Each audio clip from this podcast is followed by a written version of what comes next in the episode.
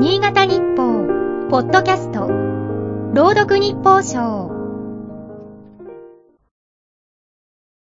10月12日。このところ、いわゆる大気の状態が不安定な日がよくあるように感じる。5日には聖籠町などで、おとといは新潟市北区で突風による被害が相次いだ。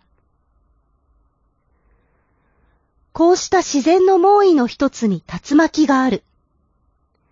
地上と上空をつないだ雲が細長く渦を巻き、激しい風を伴う。昔の人は体をくねらせ天に昇る竜の仕業と考えたようだ。建物などに大きな被害をもたらすことがあるのも、竜を想起させる一因だろう。江戸時代に出版され、越後の異文や階段を収めた北越祈願の冒頭には、著者の立花混論が小舟に乗っていた際に竜巻に遭遇した場面が描かれている。直撃すればひとたまりもない。混論はとっさに、竜は白人を恐れると聞いたことを思い出す。刀を抜いて額に当て、渦巻く雲に刃を向けた。緊迫感に溢れる場面だが、絵画もたしなんでいた混論は、竜の姿を見てやろうと目を凝らす。冷静に観察したが姿は見えず、一瞬のうちに竜巻は去っていった。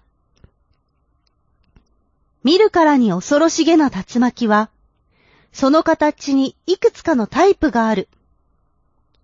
細長いロープや象の鼻のようだったり、逆三角錐や煙突型だったりする。見た目と強さは関係がない。ひょろひょろでも猛烈な風を伴うことがある。見た目で判断するのは禁物だ。森田正光、森さやか、竜巻の不思議より。冬にかけ、この現象に出くわすことがあるかもしれない。